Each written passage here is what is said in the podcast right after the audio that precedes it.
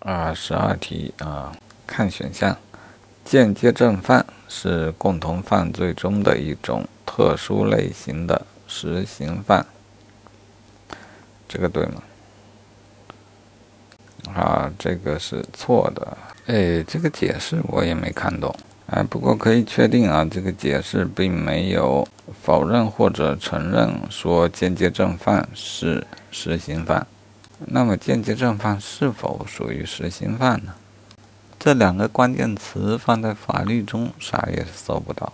嗯，在法性的文献当中，他们都没有，基本没有同时出现啊。算了，就不管这个问题啊。但是解析说到，间接正犯未必只出现于共同犯罪中啊，因为选项说间接。正呃，间接正犯是共同犯罪中的一种特殊类型的实行犯啊。如果证明间接正犯并非只出现在共同犯罪中，那这个选项也就是错的了。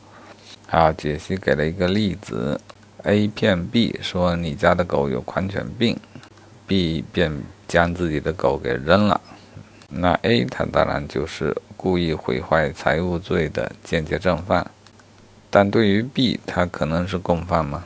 啊，扔自家的狗，他永远成为不了本罪的共犯。